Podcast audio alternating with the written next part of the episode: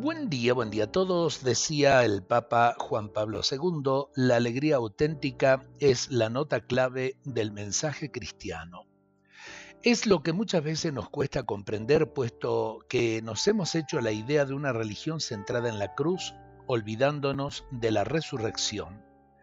Cuando la relación con Dios se centra en la cruz solamente, se transforma en una religión que ronda en la muerte Baste recordar los mausoleos de los cementerios que transmiten un mensaje deprimente, no de paz, sino de dolor, transmitiéndonos un acabose rotundo.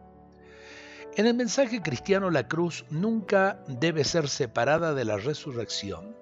El motivo de la alegría del Evangelio es precisamente esta, Jesús resucitó.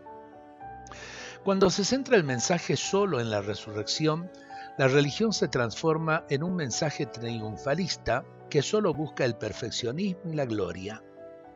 La cruz nos lleva a la resurrección y viceversa. No hay resurrección sin cruz. Desde aquí podemos comprender el mensaje de las bienaventuranzas del Evangelio. Quienes luchan por la paz y la justicia, quienes buscan hacer un mundo mejor, necesariamente han de pasar por la cruz.